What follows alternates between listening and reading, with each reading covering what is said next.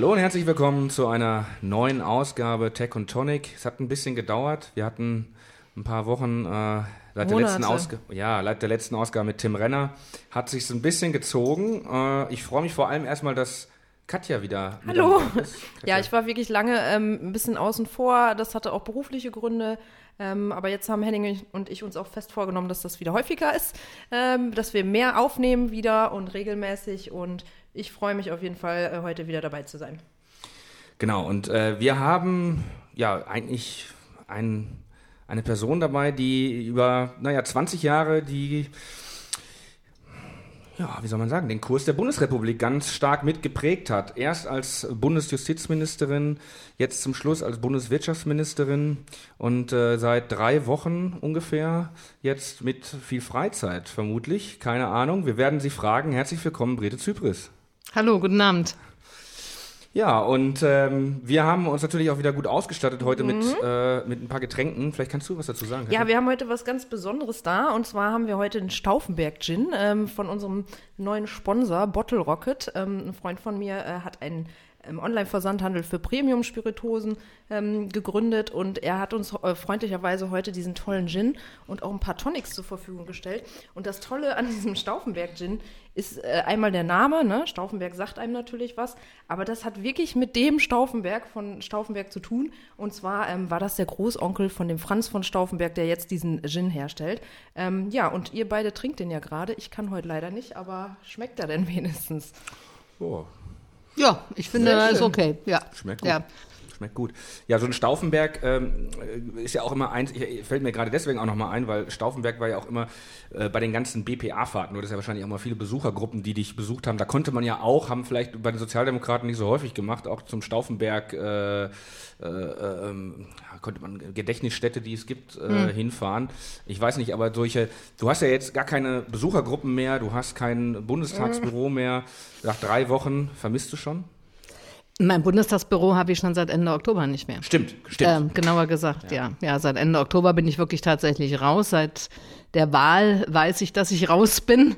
Und dann haben wir eigentlich ähm, aufgeräumt und wir haben auch sehr zügig aufgeräumt, weil ich es auch okay finde, wenn man seinen Nachfolgern in den Räumlichkeiten dann auch die Chance gibt, äh, die ordentlich streichen zu lassen und ähm, Schwingt dann wieder. so ein bisschen Wehmut mit in dem Moment, wenn man dann so eine Kiste da zusammenpackt? Man hat da ja sicherlich auch ein paar persönliche Gegenstände oder also ich stelle ich kenne das ja selber auch, wenn man mal einen hm. Job wechselt und dann packt man seine sieben Sachen und dann geht man das letzte Mal aus der Tür oder ist das naja, es ist halt bei jedem Abschied, ne? Mhm. jedem Aufbruch wohnt auch ein Zauber inne bekanntlich.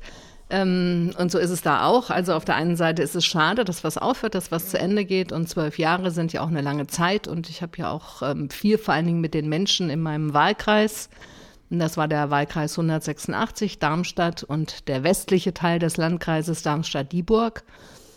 Ich, hat mich auch mit ganz vielen Menschen was verbunden. Äh, da war ich regelmäßig bei irgendwelchen Handballvereinen oder äh, Fußballvereinen oder habe regelmäßig dieselben Leute bei verschiedensten Veranstaltungen getroffen. Ja, und das ist dann natürlich auch schade, wenn das dann alles aufhört, das ist klar. Ja, man hat ja natürlich auch diese Rückkopplung vor allem dann auch häufig immer gehabt, wenn du als wenn du dann in den Wahlkreis gekommen bist und dann aus Berlin raus, äh, das ist ja dann schon auch mal ein bisschen was anderes gewesen als äh, hier in der Berliner, wie man mal Käseglocke, oder hast du es nicht so wahrgenommen? Also, doch, natürlich. Ja. Natürlich, das war, war immer gut. Man wurde da immer sehr gut geerdet. Mhm. Ja, und äh, ich habe es gerade schon gesagt, äh, du hast äh, angefangen äh, noch damals im Kabinett Schröder als äh, Bundesjustizministerin 2002 bis 2009, also sieben Jahre lang. Ja, ist nicht ganz richtig. Ich habe eigentlich angefangen 98 als beamtete Staatssekretärin bei Otto Schily. Aber als Ministerin? Ach so, als Ministerin, ja. ja gut, okay. Ja. Äh, genau, du hast als beamtete Staatssekretärin im, im, Innenministerium. Das heißt, du hast, hast du dann drei Ministerien quasi genau. erlebt. Ja. Und was war so das, hast du, kannst du sagen, was das Spannendste Nein, also und die Frage finde ich auch sowas von scheiße. Findest du scheiße? Ja, die finde ich richtig. die wird mir echt okay. in jedem blöden Interview gestellt. Und ja, hast du heute auch nochmal gekriegt. Ich meine, wenn man ja, aber wenn man 20 Jahre irgendwo, also 20 Jahre in der Bundesregierung in solchen Leitungsfunktionen war, bis auf die vier Jahre Opposition, dann gibt es nicht ein Ereignis irgendwie, sondern dann gibt es naturgemäß viele Ereignisse.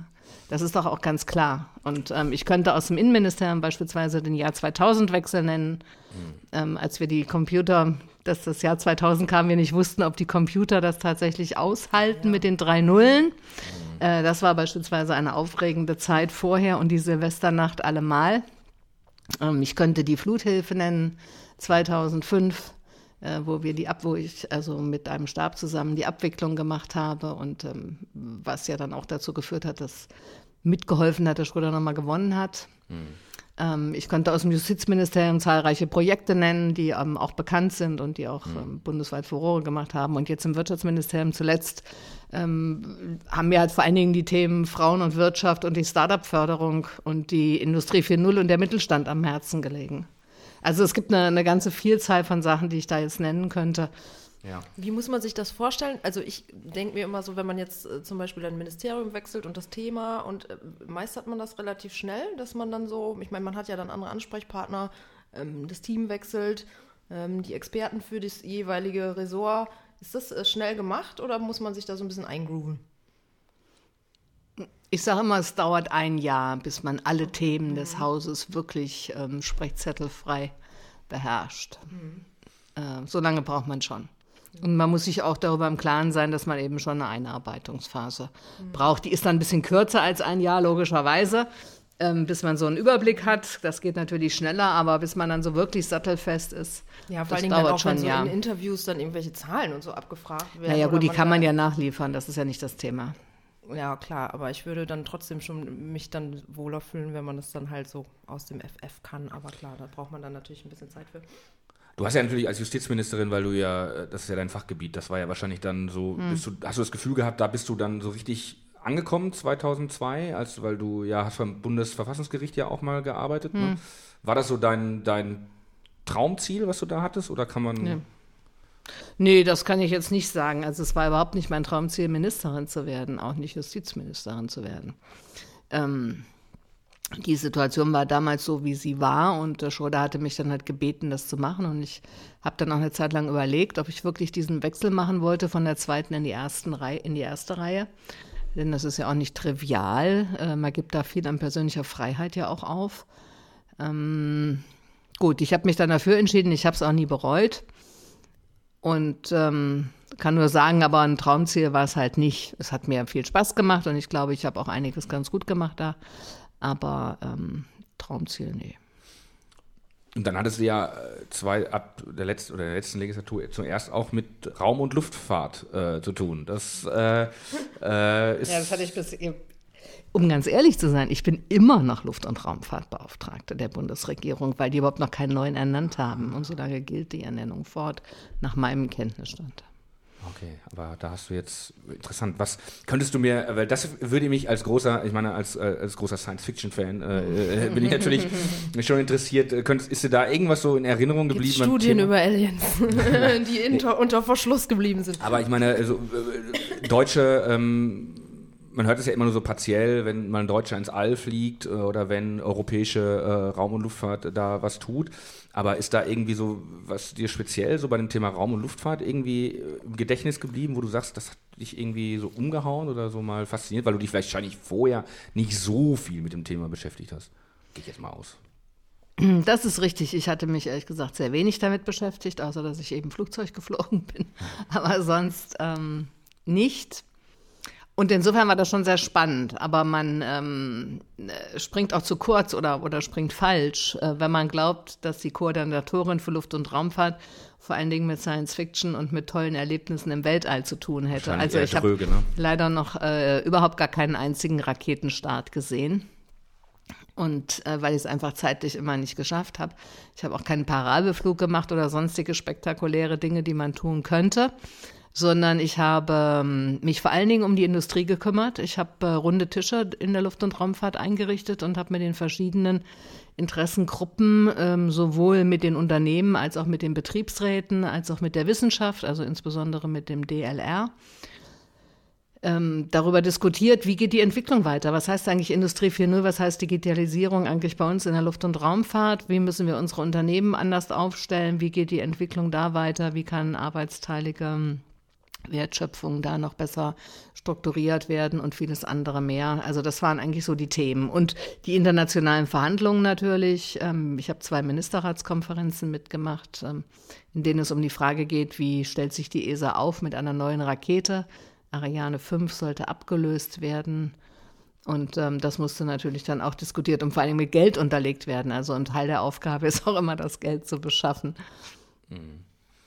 Verstehe. Und du hast aber dann äh, als erste Wirtschaftsministerin im Bund ähm, das Thema Frauen in der Wirtschaft auch nochmal stark geprägt oder überhaupt erstmal geprägt. Mhm. Wahrscheinlich deine Vorgänger äh, war das wohl nicht ganz so ein großes Thema. Aber was ist dir bei dir aufgefallen, als du dich um das Thema Frauen in der Wirtschaft gekümmert hast? Was ist dir, sag ich mal, positiv vor allem aufgefallen? Also man spricht ja meistens immer negativ darüber, also man sagt ja, es gibt zu wenig äh, äh, Frauen, gerade auch in den, in den Vorständen und ähm, ganz oben mit dabei. Aber ähm, vielleicht kann man da ja gerade über dieses Empowerment auch reden, was dir positiv eigentlich aufgefallen ist bei der, bei der Frage.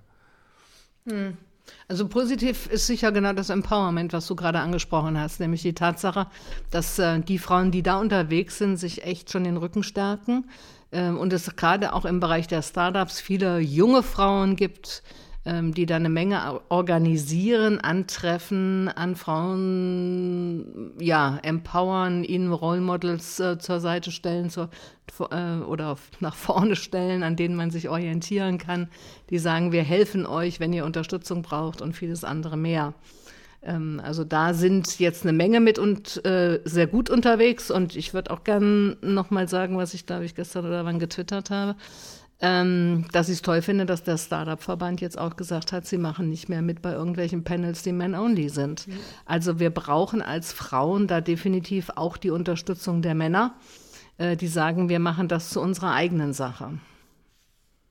Ja, wir hatten ja Tijen Onaran, hatten wir auch hier im Podcast mm. schon und da haben wir ja sehr ausführlich. Ja, das ist ja auch eine von den ganz großartigen. Ja, ich, ich kenne keine, die besser netzwerkt als sie. Ja, also was genau. sie an Netzwerkfähigkeiten äh, nach mm. vorne bringt.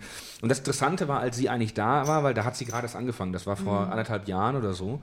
Äh, und da war so ein bisschen so die Frage eigentlich auch, was, äh, was ist so vielleicht die politische Agenda und so. Und da hat sie eigentlich gesagt, eigentlich gibt es gar keine politische Agenda, wobei natürlich meine Einschätzung ist, jedes Privat ist auch irgendwie politisch, aber sie sagte halt, nee, es geht tatsächlich darum, äh, Frauen zu zeigen, sie unterstützen und äh, egal wo sie und, und wie sie Netzwerken da sind. lohnt einfach, ne? Ja. ja. Und äh, hast hm. du hast du ähm, was hast, kann, vielleicht kannst du ein bisschen was erzählen. Was hast du denn konkret gemacht, um Frauen äh, in der Wirtschaft zu unterstützen? Also was war ein Teil von deiner Arbeit als Ministerin? Mm.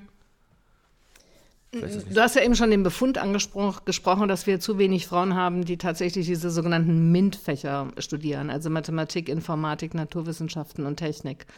Ähm, was wir gemacht haben von Seiten des Ministeriums ist, wir haben 100 sogenannte Vorzeigeunternehmerinnen ähm, akquiriert und gebeten, äh, in unserem Auftrag und mit unserer finanziellen Unterstützung in Schulen zu gehen und mit den Mädels in den Schulen darüber zu diskutieren, wieso es Sinn machen kann, zu gründen.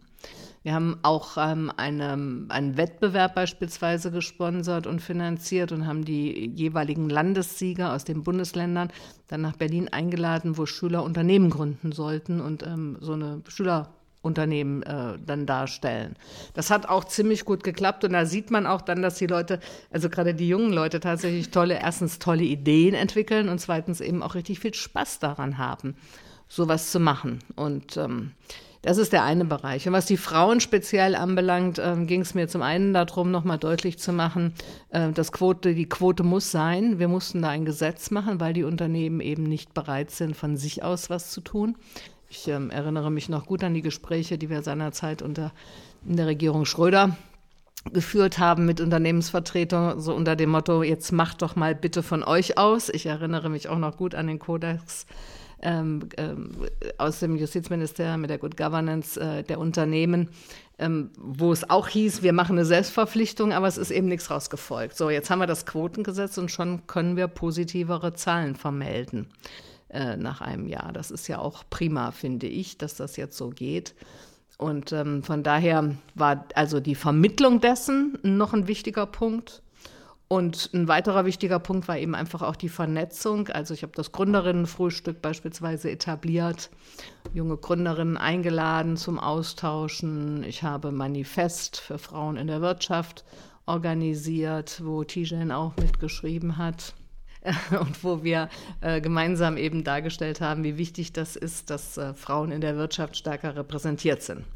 Warum ist das wichtig? Das ist wichtig, weil jeder eigentlich weiß, dass diverse aufgestellte Teams erfolgreicher sind als ähm, eindimensional aufgestellte. Und trotzdem funktioniert es eben nicht. Äh, mir ist es ein bisschen Rätsel, muss ich ehrlich sagen, weil ich denke, irgendwie jeder vernünftige Unternehmenslenker muss doch solche Untersuchungen auch mal zur Kenntnis nehmen und sich danach äh, sein Unternehmen auch gestalten, um eben erfolgreicher noch zu werden.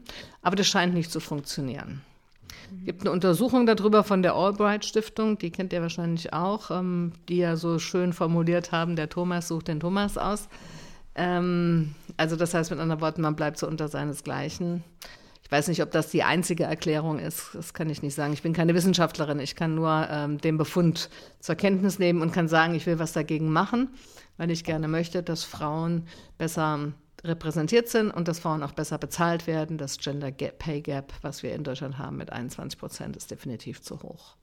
Ich habe letztens, ich weiß gar nicht, was das war. Das war eine Untersuchung, wie sich die ähm, Arbeitszeiten von Männern und Frauen im Lebensverlauf ändern. Und das war halt ganz interessant zu sehen, dass bei Frauen halt auch immer dieser Knick ab 30 ist, wenn die jetzt so im Durchschnittsalter, wo Frauen mhm. halt Kinder kriegen in Deutschland, und dass es danach halt einfach echt gar nicht mehr wieder auf Vollzeit hochgeht. Und ich kann mir vorstellen, dass für viele Unternehmen vielleicht auch das so ein bisschen so die Problematik ist, dass die so unflexibel sind, jemanden zu haben, der dann vielleicht nur 30 Stunden die Woche arbeitet. Und dadurch sind ja meistens dann auch Überstunden ausgeschlossen, weil man ja zwangsläufig auch an die Betreuungszeiten gebunden ist. Man muss das Kind abholen. Und ich kann mir auch vorstellen, dass es sehr ja, so ein bisschen leider dieses äh, Laster ist, dass wenn die Frauen dann ein Kind kriegen und nicht direkt in Vollzeit zurück zurückkehren können, wollen, wie auch immer, dass das halt einfach so ein bisschen so ein, so ein Makel ist und dass das für viele Unternehmen einfach unattraktiv ist.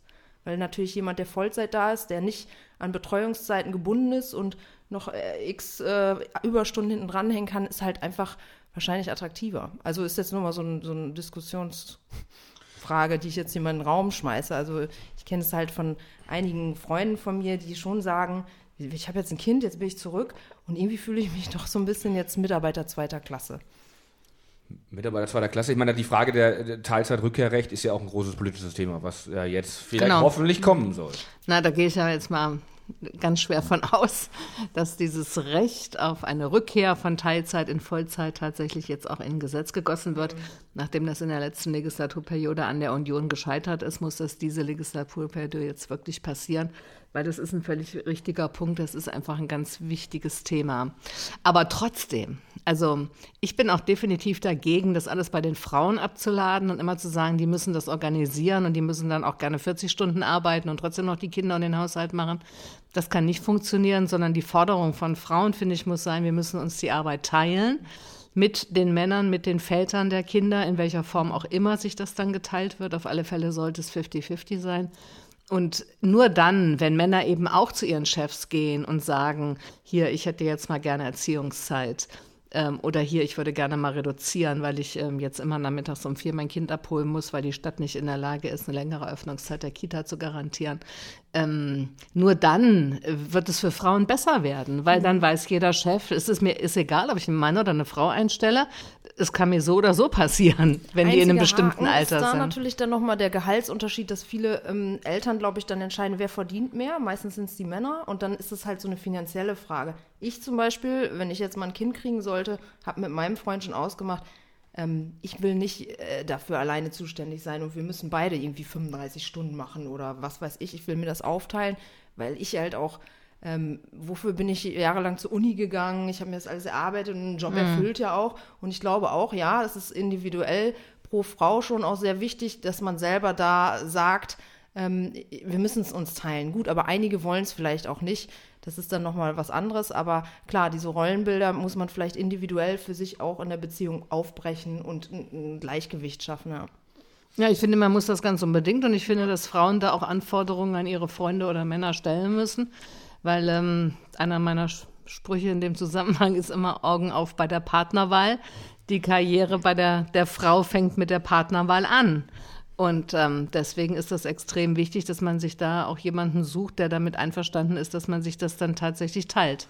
Denn wenn dann die Ehe scheitert, ähm, und bekanntlich mhm. äh, scheitert jede dritte, in Großstädten bald jede zweite Ehe, ähm, dann werden auch die Rentenansprüche geteilt und dann wird es eben eng für alle Beteiligten. Scheidung ist nach wie vor das größte Armutsrisiko in Deutschland. Ich habe letztens auch eine Reportage gesehen, ich weiß nicht, ob das auf ARD oder ZDF war, da wurde dann, war dann auch so eine Rentenberaterin und da waren dann wirklich auch Frauen, die haben sich von ihrem Ehemann getrennt. Ähm, und die Beraterin hat auch ganz klar gesagt, ich empfehle jeder Frau, die einen Verdienstausfall hat für die Betreuungszeit von Kindern, dass der Mann in der Zeit für sie privat irgendwo was einzahlt, Ja, um eine sehr Differenz richtig. Zu machen, weil das sind ja, das ist ja auch eine Arbeit, ne? Und die wird halt einfach faktisch nicht entlohnt und am Ende steht man dann als Dussel da, als Frau, wenn man sich da nicht irgendwie informiert hat und gekümmert. Aber ich glaube, es ist auch so ein bisschen jetzt so ein Umdenken. Das ist auch, das waren auch alles ältere Frauen ähm, aus dem Westen auch viel, die dann natürlich teilweise zehn Jahre oder so gar nichts gemacht haben beruflich und nur Kinderbetreuung. Ähm, und das ist, glaube ich, auch ein bisschen im Wandel. Ja, aber es ist schon schade ja eigentlich, dass dieses äh, Argument mit dem Geld eigentlich immer auch so kommen muss. Ne? Also ich meine, das ist ja einfach auch nochmal die Frage der Bezahlung. Also wenn, wenn es so wäre, dass die Frau äh, das gleiche hätte wie der Mann, dann wäre schon mal auf jeden Fall dieses Argument weg. Ja, Das äh, wäre dann einfacher zu entscheiden einfach, ne? Also Dann ist es wirklich Jacke wie so- ja. genau. Ähm, aber äh, ich hoffe einfach mal, dass das auch eine Frage ist der Generation. Also dass äh, manche Sachen. Nein, Äh, nein, würdest du nicht sagen? nein.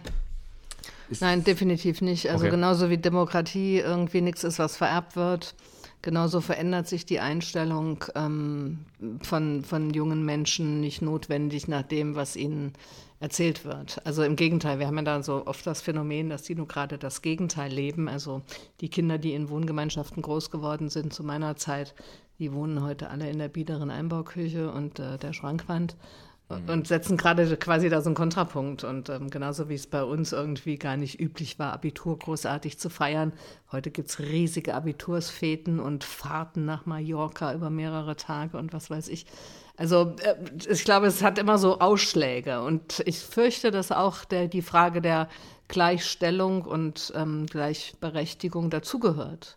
So, wenn man sich anguckt, mit welcher Werbe da heute wieder diese Prinzessinnen-Hochzeiten veranstaltet werden, dann kann man ja doch schon Sorgenfalten bekommen.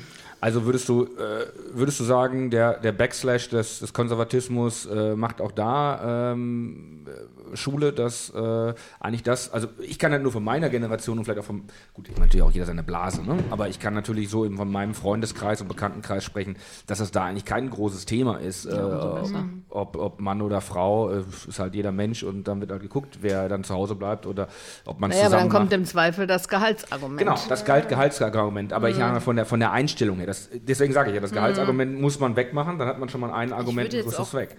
Mal irgendwie vorsichtig die These wagen, zu sagen, dass es vielleicht im urbanen Raum ein bisschen anders aussieht als im ländlichen Raum. Ich komme ja aus Westfalen, du ja auch. Und ähm, da habe ich letztens auch noch was drüber gelesen, dass es halt gerade im ländlichen Raum äh, mit diesem Teilzeit, es ist natürlich das Betreuungsangebot auch nicht so groß. Ne? Hier in Berlin, da gibt es Tagesmütter, Kitas, die bis abends aufhaben. Ähm, da ist halt ganz viel Teilzeit angesagt bei Frauen, viel mehr noch als ähm, jetzt zum Beispiel im, im städtischen Raum. Und das macht, glaube ich, auch noch einen großen Unterschied. Und da wir ja in der Berliner äh, Blase hier Klar. irgendwie, ne, sind alle irgendwie Vollzeit unterwegs und haben eine Voll Vollzeit-Kita irgendwie. Ja. Ja, ich habe es auch äh, mich verkauft, kann man sagen. So, also, ja, die leckeren Bananenchips. ich habe so Bananenchips gekauft, die sind einfach nur sehr süß. Hm, Ja, vor allen Dingen äh, habe ich mich gerade gefragt, ob das dann jetzt so knackt. Äh, ja, ach, das ist nicht schlimm. Das ist nicht schlimm, das ist nicht schlimm. Das sind die Leute hier gewohnt bei uns. Ähm, ich hab so, wir haben sogar auch hier noch Erdnüsse, also wenn du Erdnüsse möchtest, die Ja, knacken die noch mehr. schmecken auch Die, sind, besser. die, die schmecken besser. Schmecken aber besser, genau. Da habe ich Danke. das ein bisschen, bisschen verkauft. Ähm, gut, ähm, würdest du denn zum Beispiel sagen, dass du äh, bei dem Thema, jetzt greifen wir mal immer, wir reden ja vor allem auch über Digitalisierung in unserem Podcast, ähm, würdest du sagen, dass die Digitalisierung eigentlich in dieser Frage der Frauen und der, des Empowerments und äh, generell in der Wirtschaft der Frauen, hat das einen positiven Einfluss, einen negativen Einfluss oder gar keinen Einfluss? Könntest du da irgendwie sagen, dass die digitalen Berufe oder digitale Digitalisierung der Berufe eine Veränderung bringt? Ähm, ähm, so generell geht man ja davon aus, und dafür gibt es eben auch Untersuchungen, dass Frauen flexibler sind in der Arbeitswelt.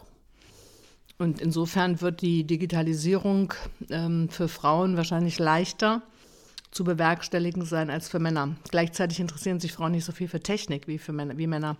Also insofern hebt sich das dann vielleicht wieder ein bisschen auf. Ich weiß es nicht genau. Also das sind alles jetzt nur Mutmaßungen. die ich hier anstellen kann, weil ich da auch keine wirklichen Untersuchungen drüber kenne, muss ich gestehen. Hm, das müsste man dann mal sehen. Aber ähm, die, die Veränderung der Arbeitswelten fallen Frauen grundsätzlich leichter als Männern. Wobei wir natürlich bei diesen standardgemäßen Prognosen, welche Jobs fallen in 20 Jahren weg, natürlich auch viele so, sagen wir, einfache Bürotätigkeiten sind, die ja vermehrt auch von Frauen ausgeübt werden. Oder ist das falsch? Das ist falsch. Das ist falsch. Ja. Okay. Weil ähm, viele standardmäßige Bürotätigkeiten mögen wegfallen, aber was vor allen Dingen wegfällt, sind auch viele akademische Berufe. Hm. Oder sich verändert, sage ich mal. Wegfallen weiß man ja noch gar nicht so richtig. Aber natürlich wird sich die, werden sich die Aufgaben eines Arztes ändern äh, durch Watson und alles andere an künstlicher Intelligenz im Bereich der Medizin. Und werden sich die Aufgaben eines Rechtsanwaltes ändern, dadurch, dass ich Legal Tech habe und ähm, da mich, mir einfach ganz andere Zuarbeiten besorgen kann. Also ich glaube, dass es und ähm, ich glaube eben, dass mindestens genauso gut die akademischen Berufe betroffen sind wie der Beruf des Busfahrers. Hm. Ja, gut, die Frage ist halt nur, ob, ob, er sich einfach nur verändert oder quasi wegfällt. Ne? Also bei, ich sag mal, bei Lkw-Fahrern oder so. Ja, es gibt ja jetzt diese neue Untersuchung, ich glaube vom DIW. Ja, es gibt ja relativ. Oder vom ZIM, weiß ich jetzt nicht genau. Also eine, die gerade jetzt die Tage über Twitter ging, wo eben gesagt wurde, es stimme überhaupt nicht, dass so viele Berufe tatsächlich wegfallen würden, sondern sie würden sich einfach nur verändern. Und Vielleicht ich müssen glaube, wir auch alle weniger auch, arbeiten irgendwann. Das wäre das, das, das, das wär die Traumkonstellation, dass man mal diese hm. 40-Stunden-Woche los wird. Die, äh, sag ich mal, Wertschöpfung wird einfacher, schneller, man hat Maschinen dafür, wieso soll ich noch 40 Stunden arbeiten? Das wäre jetzt so mein Traummodell. Vielleicht muss ja auch irgendwann keine Vollbeschäftigung mehr sein. Vielleicht gibt es dann ein Grundeinkommen, weil die Maschinen unsere Wirtschaft tragen. Oha, das ist natürlich ein gutes Thema, Grundeinkommen. Naja. Was sind deine, da, da sehe ich schon, da sieht man jetzt hier nicht, aber die Augen haben sich so ein bisschen mhm. gedreht. Wir, wir, haben ja, ja, ja gerade immer aus, wir haben ja jetzt in der SPD auch die Diskussion solidarisches Grundeinkommen, was eigentlich mhm. mit dem bedingungslosen Grundeinkommen nicht viel zu tun hat. Aber natürlich gerade im Online schwärmen ja sehr, sehr viele vom bedingungslosen Grundeinkommen. Aber davon bist du nicht überzeugt. Ähm, also ich finde, es klingt unheimlich gut. Ich weiß nur gar nicht, wie es finanziert werden soll. Und das hat mir auch noch keiner erklärt. Also selbst wenn man die Kosten nimmt, die wir im Bundeshaushalt ausgeben für Grundsicherung und für Hartz IV und für Kinderunterstützung und ich weiß nicht was, ähm, dann reicht das natürlich nicht annähernd, weil das wird ja doch jetzt nur ein verschwindend kleiner Teil der Bevölkerung zum Glück unterstützt und der andere eben nicht. Und wenn der jetzt auch noch jeden Monat irgendwelche tausend oder wie viel kriegen soll, ähm, ich weiß nicht, wo es herkommen soll. Nee, der, ähm, wie heißt der hier von eben Götz George, nicht, nee, Götz, Götz Werner. Hm. Götz Werner, ja, der, den habe ich, äh, der, der schlägt ja unter anderem vor, dass er ja vor allem über eine Konsumsteuer, also eigentlich eine Mehrwertsteuer, äh, er will ja alle Steuern irgendwie abschaffen und will alles nur auf eine Konsumsteuer machen, die irgendwie 50 Prozent äh, beträgt und äh, sieht das als äh, sozial gerecht an. Das ist ja völliger Schwachsinn. Natürlich ist es völliger Schwachsinn. Er als Unternehmer muss nicht mehr, oder? Nö, er sagt ja im Endeffekt, seine These ist, seine, seine These ist, er sagt, äh, Im Endeffekt zahlen ja alle Steuern nur die Verbraucher, weil Unternehmenssteuern wird das Unternehmen ja nur weitergeben an den Endverbraucher. Hm. Äh, und deswegen kann man auch gleich sagen, wir machen einfach nur eine Mehrwertsteuererhöhung auf 40 Prozent, äh, alle anderen Steuern weg äh, und dann kostet der Liter Milch nicht mehr ein Euro, sondern Euro 40. Ähm, was natürlich äh, Herrn Rehm nicht so beeinträchtigen wird wie denjenigen, der nur das Grundeinkommen jeden Monat hat. Exakt. Insofern ist das ja eine völlige Milchmädchenrechnung. Das hat der Exakt. Kirchhoff ja damals auch schon gesagt. Ähm, das ist ja Quark. Also wir müssen dabei bleiben und das ist, muss eine auch wichtige Forderung der Sozialdemokratie sein, dass äh, starke Schultern mehr tragen können als schwache Schultern und deswegen müssen die Leute, die ein höheres Einkommen haben, die müssen mehr Steuern bezahlen. Da kann ich gerne darüber reden, dass äh, wir die Steuersätze erhöhen äh, nach hinten raus. Äh, das würde ich auch ab bestimmten Grenzen für richtig halten. Das hatten wir ja auch im Wahlprogramm, so ist das ja nicht. Aber ähm, also eine Mehrwertsteuer ist die ungerechteste Steuer überhaupt, weil die eben alle völlig gleich trifft. Mhm. Jetzt kann man natürlich schon sagen, das wird natürlich der SPD auch immer ein bisschen vorgeworfen, wir haben sie ja auch erst vor zehn Jahren erhöht, also ein bisschen mehr als zehn Jahre jetzt, 13 Jahre. Hm. Ähm, wobei es ja immer noch diese bekannte Rechnung ja gab, wir wollten damals die Merkel-Steuern nicht und haben sie dann aber um noch hm. ein Prozent sogar noch erhöht. War das vielleicht... Ja, aber der na, musst du jetzt auch richtig sagen dann, ne? Wäre schön immer. So, der, der, du, meinst, du, meinst, den verringerten? Du meinst den verringerten nein, die, nein, die Frage, was haben wir mit dem 1% Mehrwertsteuer gemacht? Wir das haben die ja nicht einfach äh, als Steuer in den großen Topf genommen, sondern wir haben die in die Rente gegeben. Und wir haben damit die Rentenansprüche gesichert damals. Also es war ja damals das Problem, dass wir da nicht genug Geld hatten und dass wir ansonsten die äh, Beitragszahlungen für die Rente hätten erhöhen müssen. Und das wurde halt auf die Art und Weise vermieden. Mhm. Also es war eine zweckgebundene, wenn man so will zweckgebunden. Gut, aber äh, im Endeffekt, das Problem ist natürlich schon gewesen, glaube ich, dass das in der Kommunikation wahrscheinlich nicht so einfach gewesen ist. Ja, wie man an dir erkennen kann. wie man an mir erkennen kann, ja.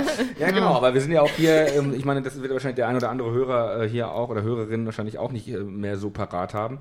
Ähm, aber ähm, das heißt, könnte man sich überlegen, ob man da auch nochmal dran geht an die Mehrwertsteuersätze, oder würdest du sagen, da wollte man jetzt, jetzt ist es so und das ist jetzt unsinnig, da nochmal vielleicht äh, ja, eine, eine, Senkung der Mehrwertsteuer macht, glaube ich, keinen Sinn, weil du das kriegst du nicht wieder eingefangen. Da bleiben die Preise so hoch, die Unternehmen werden die deshalb nicht ändern. Mhm. Also auch wenn sie dann eben weniger Steuern abführen müssen. Das, äh, also ich glaube, das macht keinen Sinn.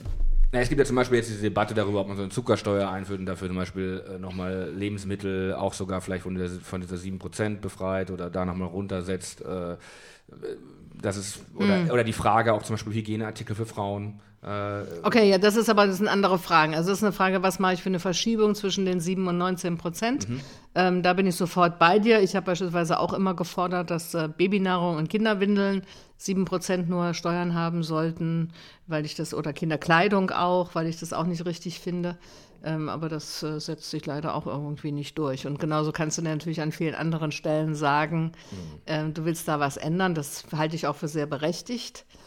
Ähm, die, die Leute vom Finanzministerium sagen an der Stelle dann immer, das macht keinen Sinn, das einmal anzufassen. Das ist so ein kompliziertes System und wenn man an einer Ecke anfängt, dann fängt das ganze Mobile an sich zu drehen und dann wird es richtig kompliziert. Und deswegen ist das immer schwierig, da überhaupt dran zu gehen.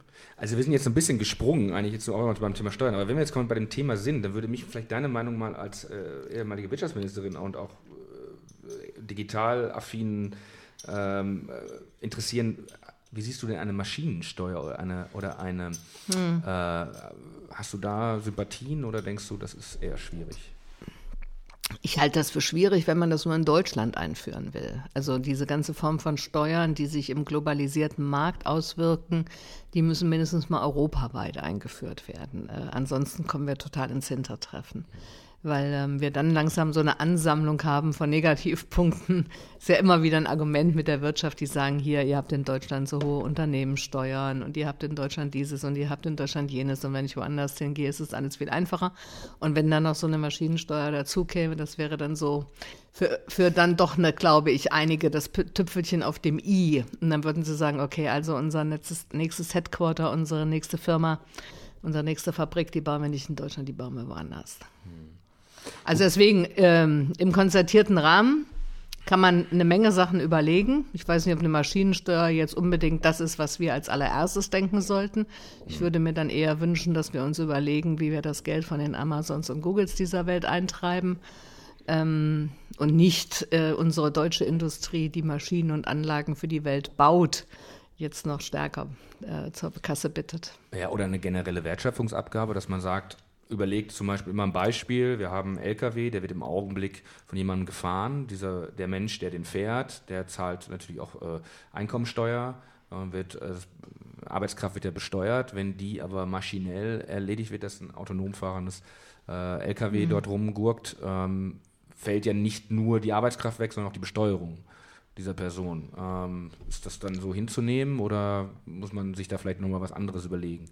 Ich glaube ja ehrlich gesagt nicht, dass die LKWs dann völlig ohne personelle Begleitung fahren können. Selbst wenn sie autonom fahren, wirst du trotzdem immer noch Leute brauchen, die bei irgendwelchen Rangier-, Entlade-, Belade-Vorgängen da irgendwie nochmal ein Auge mit drauf haben und in irgendeiner Form so eine Oberaufsicht führen. Also das kann, das kann ich mir wenigstens gerade schwer vorstellen, dass das so ähm, völlig automatisiert abläuft. Das heißt mit anderen Worten, das Arbeitsumfeld ändert sich. Ich glaube, das auch übrigens bei Zugfahrern.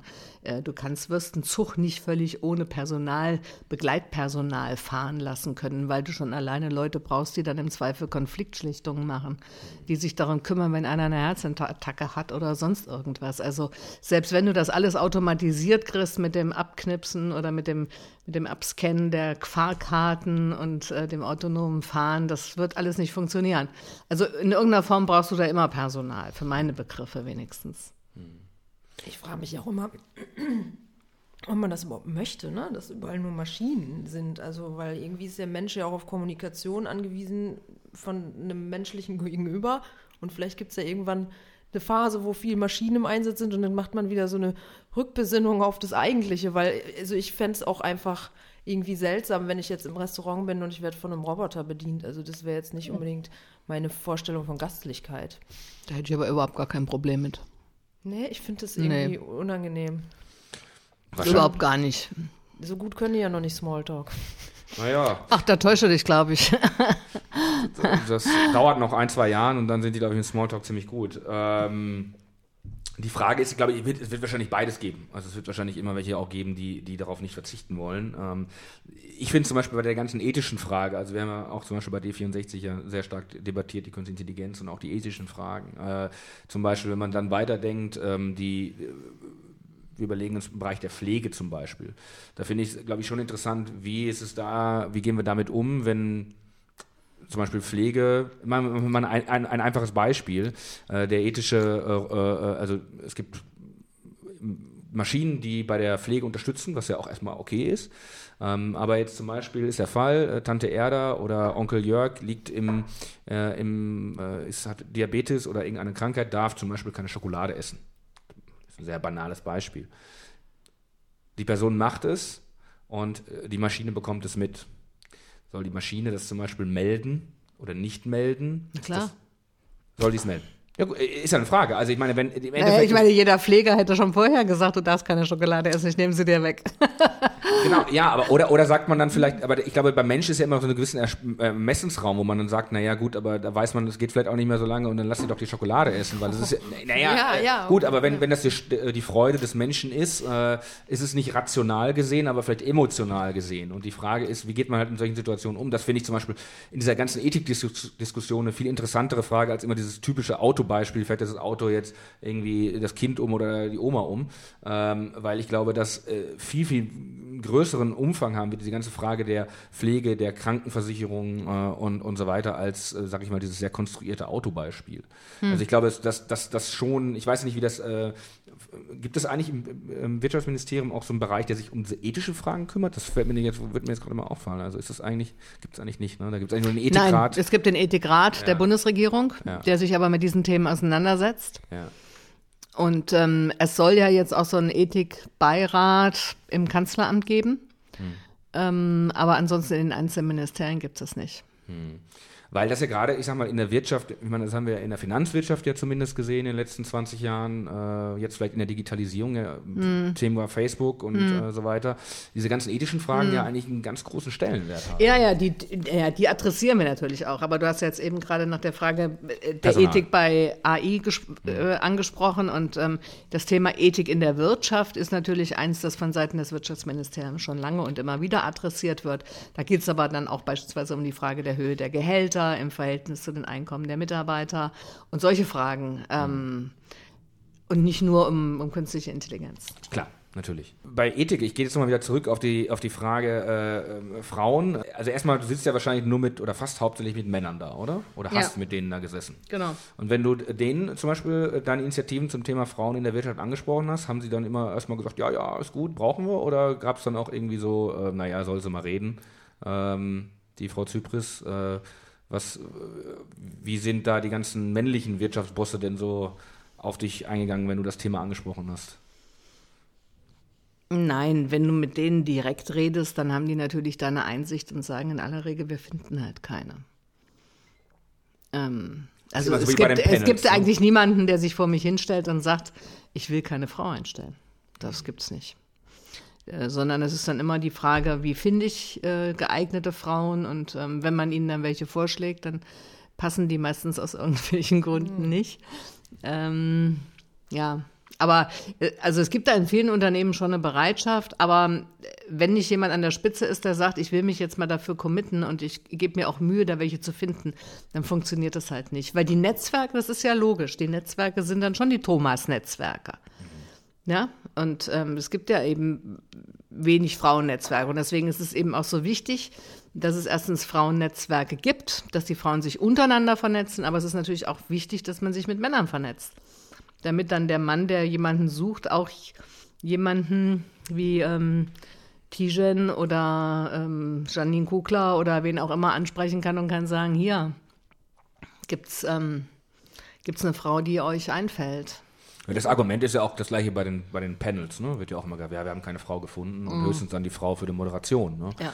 ja. Was ich sehr bedenklich finde, überhaupt so die Einstellung auch von vielen Männern, was so eine Gleichberechtigung angeht, zum Beispiel Gender Pay Gap. Das ist mir mal aufgefallen bei Facebook. Wenn die Zeit online oder irgendein Medium mal eine Studie zitiert und einen Bericht darüber schreibt, was da dann ein, ein, Hate Speech von den Männern ist, ja, dann wollen wir auch ein Gleichgestellungsgesetz für Männer. Also das ist halt auch so bei vielen, glaube ich, auch noch nicht so angekommen, dass da wirklich eine Ungleichheit ist. Und ich glaube, dieses Mindset zieht sich auch in manchen Unternehmen halt so durch, dass das einfach gar nicht so ein Bewusstsein da, also jetzt nicht bei der Führungsriege, ne, aber so generell, das äh, muss man mal drauf achten, wie das da bei Facebook dann diskutiert wird, ähm, dass da immer das Gefühl dann aufkommt, teilweise bei den Leuten, die da kommentieren, als würde man jetzt den Männern die Butter vom Brot nehmen. Das ist halt, ähm, ist mir mal aufgefallen. Das finde ich sehr mm, ja, seltsam eigentlich, dass da ist, glaube ich, so eine Grundstimmung einfach, dass so eine Ungleichheit noch einfach noch nicht anerkannt wird. Naja, also als Facebook finde ich jetzt kein so ein gutes Beispiel, aber natürlich geht es ähm, um die Hälfte des Himmels, also oder um die Hälfte der Macht. Äh, es geht schlicht und ergreifend dann auch um Machtfragen. Mhm. Es geht um die Frage, wenn ich eben nur eine Position zu besetzen habe, wer kriegt sie? Und von daher ist das völlig klar, dann gibt es eben auch Konkurrenzverhältnisse zwischen Männern und Frauen, wenn es nicht mehr definiert, definiert ist, dass der Mann die Stelle kriegt. Ist ja ganz logisch. Und dass sich dann Männer auch darüber beschweren, kann ich auch verstehen. Also im öffentlichen Dienst ist es auch immer wieder eine Debatte. Dass gerade im öffentlichen Dienst, wo eben das schon länger definiert ist, dass Frauen bei gleicher Eignung, Qualifikation bevorzugt werden, solange bis 50 Prozent auf jeder Stufe vorhanden sind. Ähm, also da gibt es viele Leute, junge Männer, auch gerade im öffentlichen Dienst, die sagen, habe ich nicht so gute Karrierechancen, wie ich die früher mal hatte. Und ja, das stimmt. Haben sie nicht. Ja, weil 50 Prozent der, der, Menschheit als Konkurrenz gar nicht in Frage kam. Genau. Ja. ja, ja. Ja, ähm, es ist aber auch vielleicht so eine Frage, ein bisschen irgendwie dieser ganzen Neidsache. Ist es, würdest du auch sagen, dass es, äh, ja, es ist auch irgendwie Neid, oder? Ja, klar. Ja, Neid. Neid ist ja, ich meine, das, ich finde, es ist ja irgendwie dieses, das, äh, ja, wie soll man sagen, ein Phänomen der aktuellen Zeit. Also ich meine, auch bei dieser ganzen Frage Flüchtlinge ist ja auch sehr viel Neid einfach. Ja, genau, das wollte ich auch gerade sagen. Das ist so ein menschliches, so ein menschlicher Makel irgendwie, der zieht sich da ja auch durch. Ja. Ne? Da wird dann mhm. auch, die kriegen jetzt alles umsonst und was kriege ich und, und ja. irgendwie so und wenn du dann zum Beispiel sowas, äh, vor allem als Zeitministerin, und du bist ja auch sehr aktiv bei Twitter, wenn du da sowas gepostet hast und du auch mal sicherlich auch mal eine Kontrameinung bekommen mhm. hast, das ist ja auch okay. Äh, aber wenn du es, ist es auch mal stark abgedriftet? Ähm? Ehrlich gesagt nicht. Also kein Vergleich mit den Kommentaren, die du heute gekriegt hast. Ja, vielleicht muss ich mal ganz kurz erklären. Es gab ja, wir ne-, zeichnen heute an dem Samstag auf, an dem es äh, ein, jemand mit einem Bus oder mit einem kleinen, mit einem kleinen Bulli in Münster in einer Menschenmenge gefahren ist. Und ähm, ich hatte da einen kleinen Tweet geschrieben, wo ich äh, das natürlich sehr schlimm fand, was da passiert ist. Und mein, meine Anteilnahme den Opfern und auch den Angehörigen und natürlich ist etwas schade fand, weil ich habe Twitter tatsächlich aufgemacht und habe äh, wirklich, es ist gerade da passiert, ich habe es gab es gab noch gar keine Push-Meldung, ja, also es, aber bei Twitter stand es halt schon und ich habe sofort gesehen, wie Leute geschrieben haben, ja, hier äh, Merkel ist schuld und äh, hm. äh, das sind alles nur die Flüchtlinge, die hm. hier wieder rumfahren und da habe ich halt noch einen Satz dazu geschrieben, dass ich es halt auch schade finde, dass das jetzt schon wieder instrumentalisiert wurde und da sind dann halt äh, Beiträge gekommen, äh, die waren nicht so schön ähm, wo äh, mit Schimpfwörtern oder auch man sollte dich aufhängen. Was ich allerdings da gemacht habe, und das ist eigentlich vielleicht mal ein ganz interessanter Ding, weil ich habe eigentlich das Gegenteil gemacht von, jetzt wird es wieder ein bisschen vielleicht interessant, das Gegenteil von dem NetzDG eigentlich gemacht. Ich habe es nämlich nicht gelöscht oder blockiert, sondern ich habe die retweetet. Und was dann eigentlich interessanterweise passiert ist, also ich habe tatsächlich heute 90, 95 Menschen bekommen, also äh, Leute, die mich irgendwie angeschrieben haben darauf und es wurde aber auch gleichzeitig ganz oft gefällt mir und äh, retweetet. Aber äh, das Interessante war, dass von diesen sehr üblen Beleidigungen, und ich würde mal sagen, nicht alles davon ist justiziabel, mhm. manches war einfach nur menschlich nicht Ja, aber das ist schon ziemlich fies gewesen. Also, ja, äh, sie machen das ja auch immer ganz schlau, weil sie sagen nicht, äh, ich will dich umbringen, sondern sagen, es wäre ja nicht schlimm, wenn du umgefahren wirst, mhm. was dann, glaube ich, justiziabel schwierig wird. Äh, ähm, auf jeden Fall haben sie, äh, wenn ich die retweetet habe, haben 50 Prozent der Leute ihre Beiträge gelöscht, weil sie, glaube ich, damit nicht gerechnet haben, dass das dann irgendwie hm. damit umgeht. Ähm, deswegen, also ich bin zum Beispiel auch der persönlichen Auffassung, ich finde Löschen eigentlich nie eine gute Sache, schwierige Sache. Gut, bei manchen Sachen natürlich hm. vielleicht schon, aber äh, bei solchen Sachen, es ist schon traurig, was für Leute, ähm, was, was, was, dass so viel Hass da ist. Das hm. ist schon Wahnsinn. Aber da hattest du Gott sei Dank nicht so die Erfahrung mit. Ehrlich gesagt nicht, nee. Also ich habe mal irgendwie so ein, aber auch wie gesagt nicht annähernd in dem Vokabular, wie sie da dich heute angeschrieben haben. Äh, es war alles immer relativ also zurückhaltend und ähm, dann habe ich die Leute gesperrt oder gelöscht und gut ist. Ähm, ja, also naja, ich bin da auch, also es war jetzt nicht mein erster Shitstorm, den ich abbekommen habe. Das macht einen irgendwie auch, ich denke mir auch immer, das sind auch sehr arme Würstchen teilweise, die da sitzen. Ja, gar keine Frage, aber. Ja. Naja. Ich, ich, meine, ich weiß zum Beispiel, dass ja auch andere deine ehemaligen Ministerkolleginnen und Kollegen, so Heiko Maas oder so, oder auch so ein Ralf Stegner, ich meine, der gut, der teilt auch gerne aus, aber der kriegt auch, glaube ich, auch gut was zu lesen. Ne? Der mhm. hat natürlich schon auch immer viel mhm. abbekommen. Siehst du da eigentlich sehr viel Handlungsbedarf generell, würdest du das sagen? Oder würdest du, würdest du sagen, ähm, naja gut, man kann eigentlich das Recht, was wir schon seit vielen, vielen Jahren eigentlich auch gelebt und äh, hier faktisch gemacht haben, äh, so auch mit weiter fortführen? Ja, natürlich. Also erstmal gilt generell, ähm, was offline verboten ist, ist auch online verboten. Und das einzige Problem, was wir haben, ist das der Rechtsdurchsetzung. Mhm. Das ist halt eben einfach sehr viel schwieriger in einer digitalen Welt, weil du das Recht eben strukturell langsam ist und das Internet ganz schnell ist und das Recht bezieht sich immer nur auf einen Staat, ist nationalstaatsgebunden und ähm, das Internet geht aber über Staatengrenzen hinweg und dann weißt du nicht, wo kommt es her ähm, wo steht der Server, wie gehst du dagegen vor und so weiter und so fort. Also das macht das alles kompliziert. Die Rechtslage ist eigentlich immer relativ klar, hm. aber die Durchsetzung ist eben das Problem. Hm. Ist das vielleicht auch nicht, kann man ja nicht auch sagen, ein bisschen äh, ein Versäumnis, entsprechendes Personal auch überhaupt äh, in, sag ich mal, so, ich sag mal ganz einfach gesagt, so wie früher der Dorfsheriff durch durch äh, die Stadt gelaufen ist ähm, oder das Dorf gelaufen ist, müsste nicht eigentlich so ein Dorfsheriff auch mal einfach mal sich nur erkenntlich zeigen in manchen Facebook-Gruppen, müsste sagen, ja hier, äh, Polizei, Oberwachtmeister äh, Karl-Heinz Müller liest auch mit.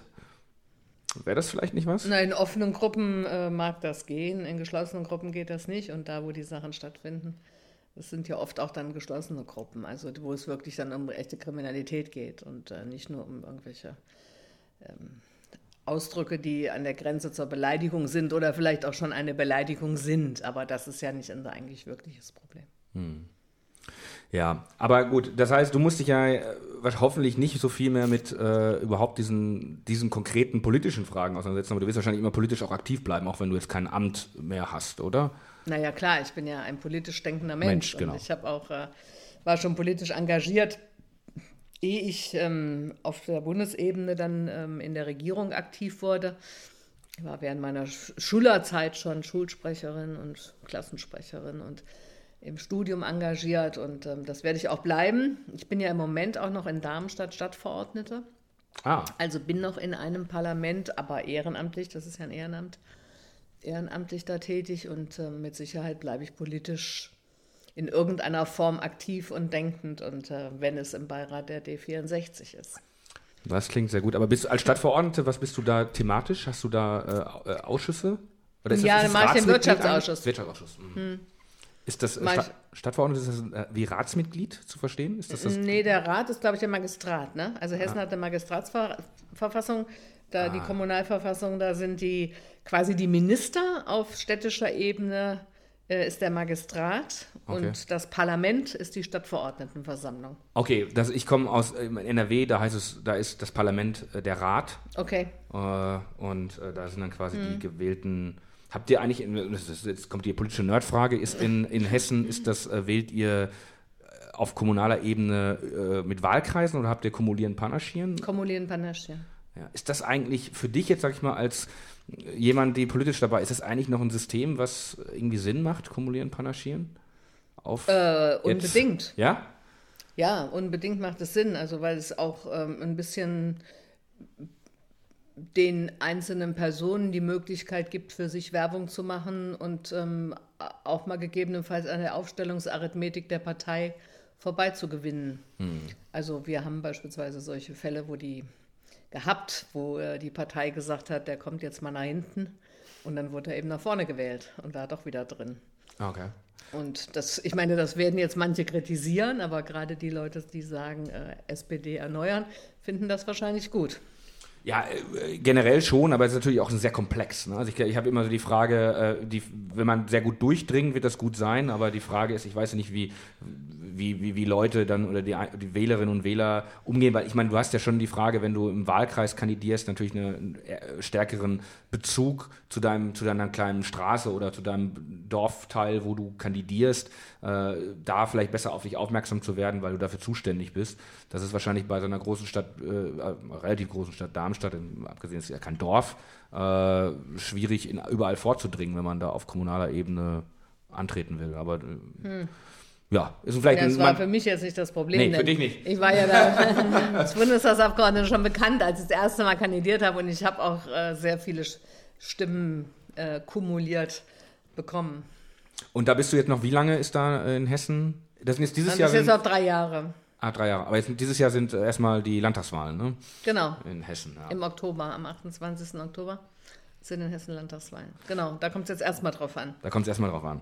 Das heißt, du bleibst politisch denkender Mensch, äh, aber und auch aktiv ja sogar auf kommunaler Ebene. Ähm, aber was hast du sonst vor? Du hast ja schon gesagt bei Markus Lanz, du willst jetzt äh, ein Startup gründen. Ja, ähm, das muss ich natürlich erstmal eruieren, ob das alles so hinhaut, wie ich mir das denke. Aber wir haben ja vorhin über Frauen geredet und du, Katrin, hast ja da auch gesagt, dass es bei Frauen oft so ein bisschen ein Problem ist mit dem Geld mhm. und dass sie irgendwie. Kein Bewusstsein äh, das, dafür so. Ja, ja, den Männern gegenüber das auch zu wenig durchsetzen. Und ich glaube, dass man da Frauen durchaus auch den Rücken stärken kann. Also einmal durch Aufklärung und durch Information. Da gibt es aber natürlich auch schon eine Menge Webseiten. Das mhm. muss man äh, natürlich auch zur Kenntnis oder muss ich zur Kenntnis nehmen. Und ähm, es gibt aber ja vielleicht auch die Möglichkeiten, da so Konzepte zu entwickeln, wie Frauen leichter ansparen können. Tatsächlich. Und ähm, um sowas will ich mich kümmern, aber ich will das jetzt auch noch nicht allzu öffentlich hier verbreiten. Nee, sollst du ja auch nicht. Äh, aber so einen, so einen, freien Terminkalender zu haben, ist schon mal was Schönes? Oder ist es so, äh, gibt ja auch andere Leute, die sagen, ich muss erstmal jetzt äh, direkt was Neues machen, weil sonst kriege ich einen Kollaps oder ich muss erstmal ein halbes Jahr in Urlaub halbes Jahr äh, irgendwie nach Südafrika reisen, um wegzukommen, da bist du ganz entspannt. Äh, ich bin da relativ entspannt, ja. Ich meine, jetzt meine Samstagabende hier verbringen würde, hätte ich auch nicht gedacht. ja, ich auch nicht, aber so ist das halt. Aber ich meine, du, du verbringst ja nicht so gesehen nicht nur hier, sondern in den ganzen Wohnzimmern und äh, bei den Leuten, die das alle jetzt auf, de, der, auf der Bahnfahrt hören. Ne? Genau, ja, nein. Ähm, ich habe zum Glück, und darüber bin ich auch froh, eine Menge Anfragen gerade zur Zeit von Startups, von anderen Verbänden, äh, von Leuten, die sagen, lassen Sie uns mal zusammen Mittagessen oder einen Kaffee trinken und mal überlegen, wie können wir da was zusammen tun und ähm, so dass ich also echt überhaupt noch null Langeweile hatte bisher. Was sich davon realisiert dann tatsächlich, das wird man dann mal sehen. Ja. Ja, das klingt alles spannend. sehr spannend. Ja. Äh, und ähm, dann, eine Sache habe ich im Vorgespräch gelernt, das wusste ich ja auch nicht, habe ich immer falsch im Kopf gehabt. Äh, das kann man ja auch nochmal klarstellen. Du hast nicht in der WG mit Frank-Walter Steinmeier gewohnt, sondern nur im gleichen Haus wie Frank-Walter Steinmeier. Genau, das war in Hannover, haben wir in einem Haus gewohnt. Und wir kennen uns aber aus Gießen in der Tat von der Uni, aber da haben wir nicht zusammen in der Wohngemeinschaft gewohnt, sondern jeder von uns war in der Wohngemeinschaft, aber nicht zusammen man darf ja, man darf ja über den, ich würde dich jetzt eigentlich fragen, was hat er denn im Haus vielleicht nicht so aufgeräumt, aber man darf ja über den Bundespräsidenten nichts Schlimmes, Schlechtes sagen. Mhm. Äh, das würde man dann auch in dem Fall nicht tun, weil. Nein, das würde man auch nicht tun. Deswegen müssen wir dann nochmal gegebenenfalls einen Podcast machen, wenn äh, der Bundespräsident vielleicht nicht mehr Bundespräsident ist, aber ähm, das werden wir dann sehen, wenn es soweit ist. Genau, äh, du hast natürlich dich in der Wirtschaft auch äh, im Wirtschaftsministerium ja auch einen dafür eingesetzt, hast du ja gerade erzählt, dass äh, zum Beispiel an Schulen in den MINT-Fächern auch vor allem nicht nur Mädchen äh, darüber ähm, äh, nicht nur Jungen. Und nicht nur Jungen, Entschuldigung, natürlich nicht nur Jungen äh, sich für die ähm, MINT-Fächer interessieren, sondern auch Mädchen. Ja. Und äh, natürlich äh, ist ein großer Teil ähm, der Digitalisierung nämlich auch zum Beispiel Programmieren zu lernen. Und, also du verstehst da natürlich sehr viel mehr davon, weil du kannst programmieren im Gegensatz zu mir. Ich kriege das jetzt nur bei meinem kleinen Patenkind mit die mit ihren acht Jahren schon die ersten Spiele programmiert. äh, und bei ihrer Schwester, die mit 13 schon Filme programmiert äh, und Filme macht. Also äh, da habe ich den Eindruck, es geht relativ einfach und man braucht keineswegs ein Schulfach dafür, sondern die haben das an vier Samstagen gelernt, äh, wo sie mit ihrem Vater hier bei einer freiwilligen Initiative waren. Und ähm, das ist gut gelaufen. Deswegen aber, mein Ansatz ist, es kann nicht nur sein, dass die Kinder aus Familien, wo sich die Eltern kümmern, sowas lernen, sondern es müssen alle Kinder lernen können. Und deswegen setze ich mich sehr dafür ein, dass der Calliope Mini in allen dritten Grundschulklassen äh, Standard wird und dass man darüber die ersten Grundzüge vom Programmieren lernt. Es geht ja immer nur darum, Kindern Möglichkeiten zu schaffen. Ob sie diese Möglichkeiten dann wahrnehmen, das liegt ja eben in den Genen in der Natur irgendwie drin. Da kann man wenig machen. Man kann kein Kind zum Programmieren prügeln, was keinen Spaß daran hat, genauso wenig wie man ein Kind an die Geige prügeln kann. Mhm. Ähm, oder an den Tennisschläger. Also das hat alles gar keinen Sinn. Da muss immer so eine intrinsische Motivation dazukommen. Und wichtig ist es aber, dass man durch das Angebot den Kindern die Möglichkeit gibt, Interesse zu entwickeln und zu sagen, hey, ich will da was machen. Und dann muss es erstens die Möglichkeit geben, dass die Schule da weitere Angebote macht.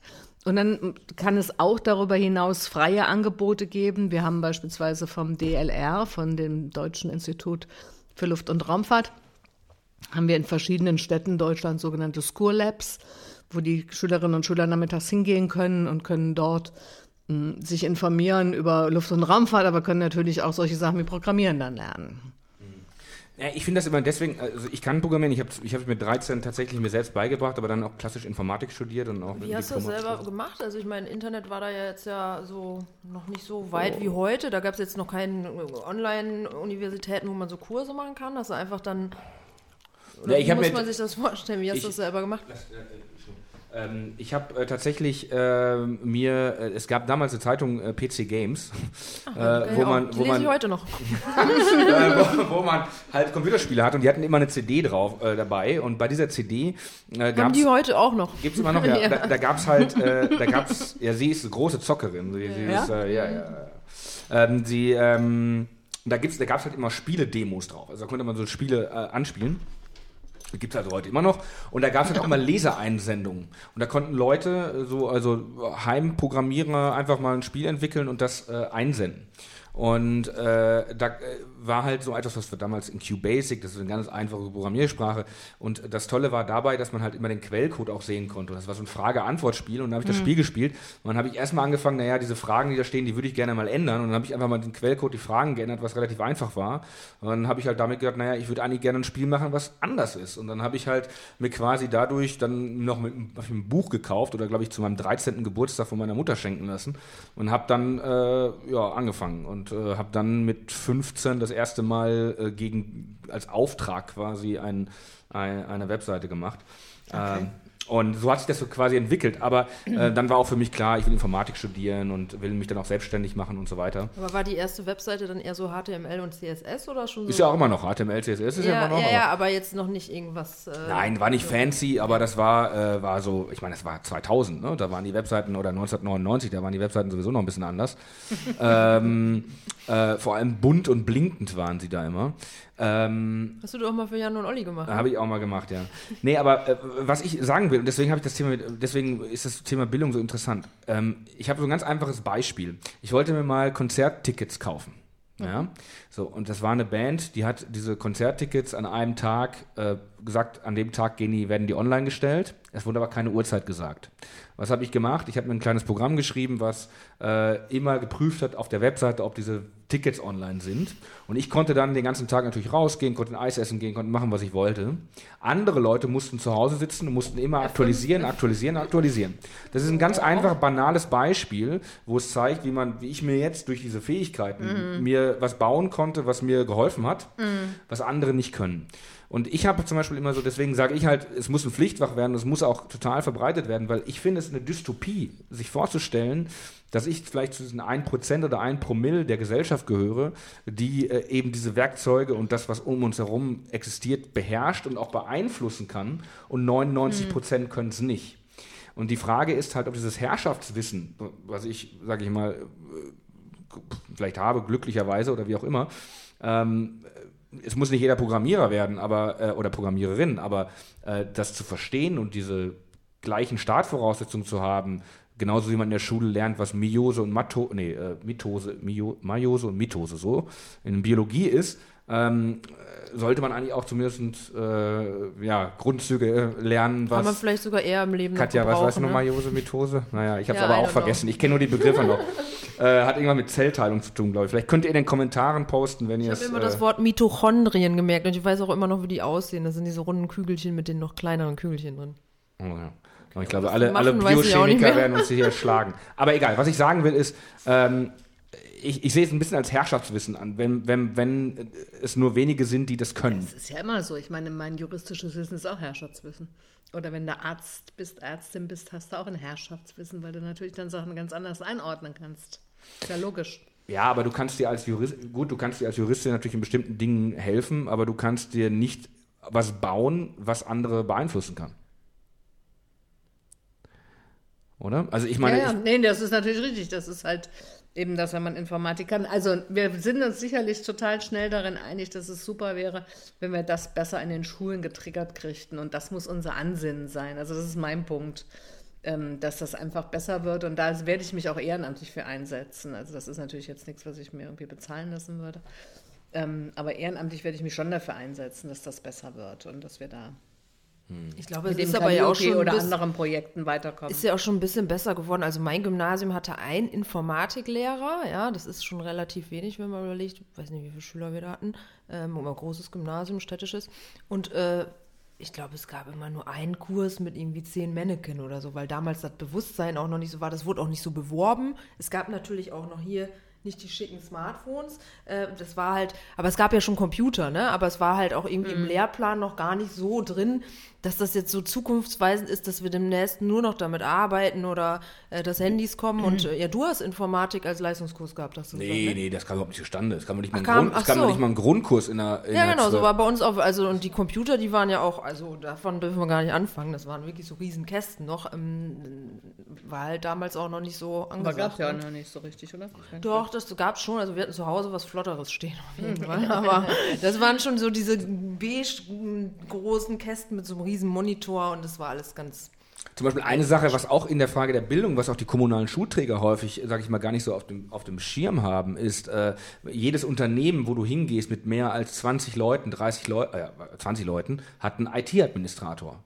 Und dann hast du teilweise Schulen mit 1000 Schülern und Lehrern, da machen das die Lehrer in der Freizeit, dass sie dann noch irgendwie... Ja, das geht eben auch gar nicht. Nein, das geht gar nicht. Ja, das sehe ich auch so. Also eigentlich genauso wie es einen Hausmeister gibt, äh, muss es auch einen digitalen Hausmeister, Ja. sage ich mal, geben. Ja, ganz genau. Guter Punkt. Aber natürlich auch immer die Frage der Finanzierung, ne? weil die sind halt auch nicht so günstig. Ähm, ja, äh, vielleicht noch bei Calliope, da hatten wir nämlich auch mal eine Folge, haben wir auch schon hier äh, häufig besprochen. Das Tolle ja da ja, dass ja auch der Ansatz ist, dass man da schon eigentlich in der Grundschule reingeht, bevor eigentlich diese ganzen vor der Pubertät, wo es dann immer diese Auseinandersetzungen gibt, eigentlich, äh, wo entwickeln sich Mädchen und Jungs irgendwie hin, dass das da irgendwie vor allem Mädels schnell eingebunden werden bei der ganzen Digitalfrage und äh, Programmierfrage. Ja, dann haben wir einen großen Beritt hier von Frauen in der Wirtschaft, Ethik in der Wirtschaft, äh, äh, Frank-Walter Steinmeier äh, zu Hause äh, bis hin zur Bildung gehabt. Ähm, und bevor wir dich aber entlassen, Ja. äh, hast du noch die glorreiche Chance, dir zwei tolle Songs äh, in äh, unsere Playlist zu verewigen, die dich vielleicht in deinem Leben begleitet haben, die Lieder. Oder die du einfach saugut findest. Oder die du so gut Ja. findest. Hast du da was? Ähm, also es gibt so ein Lied von Joe Cocker, With a Little Help from My Friends. Mhm. Und ähm, ich mag auch sehr gerne den Song von Barbara Streisand, Somewhere. Okay, sehr gut. Nehmen wir sehr gut auf. Und dann haben wir immer noch jeweils einen Song. Äh, Katja, was packst du Ja, drauf? ähm, ich, äh, das ist ein ziemlich unbekannter Künstler, der ist Australier, ist jetzt wieder zurück nach Berlin gekommen und ich habe den mal beim TEDx Talk gesehen, da hatte der mal einen Auftritt vor eineinhalb Jahren oder so. Äh, der heißt Jackson Dyer und das Lied heißt The Absolute. Mhm. So ein Singer-Songwriter, kann ich sehr empfehlen. Der ist auch echt unbekannt, aber der ist bei Spotify. Okay. Ja, und ich packe, äh, was überhaupt nicht, äh, normalerweise immer eher Rock-Sachen rein und heute mache ich mal was ganz anderes, weil ich dachte, ich mache mal eine Sängerin drauf, die äh, im Pop-Bereich ist und sie kommt aus, äh, ich glaube, Australien, heißt Lord Und da macht das Lied Green Light. Äh, ist ein sehr schönes popliges Lied. Passt normalerweise gar nicht zu den Songs, die ich sonst so drauf packe, aber vielleicht gefällt es dem einen oder anderen. Liebe Brigitte Zypris, vielen Dank für dein Kommen. Ähm, es hat uns sehr viel Spaß gemacht. Ich hoffe, dir hat es gefallen. Dir hat der Ja. Gin Tonic geschmeckt. Also euren äh, Fürsten Stauffenberg. Stauffenberg. äh, Gin empfehlen wir weiter. Ja, wir haben äh, hier auch ein noch kleines ein, Präsent. ein kleines Präsent für dich in Ach, der wie süß. Miniaturausgabe. Dankeschön. Das ist ja nett. Ähm, da reicht sicherlich für ein, zwei Drinks. Und dann geben wir noch eine Flasche Tonic mit und dann kannst du dir gleich noch zu Hause noch, noch ein, Bettopfer. für die After Hour. Genau. Für die After Hour, wenn es bei Joe Cocker dann noch ein bisschen geraved wird. So, also vielen Dank fürs Kommen und ähm, wir melden uns bald wieder mit der nächsten Folge und ähm, genau. wir freuen uns auf eure Kommentare, äh, Likes ähm, und Ganz viele Herzchen. Herzchen und Bewertungen im iTunes Store. Also vielen Dank und bis bald. Tschüss.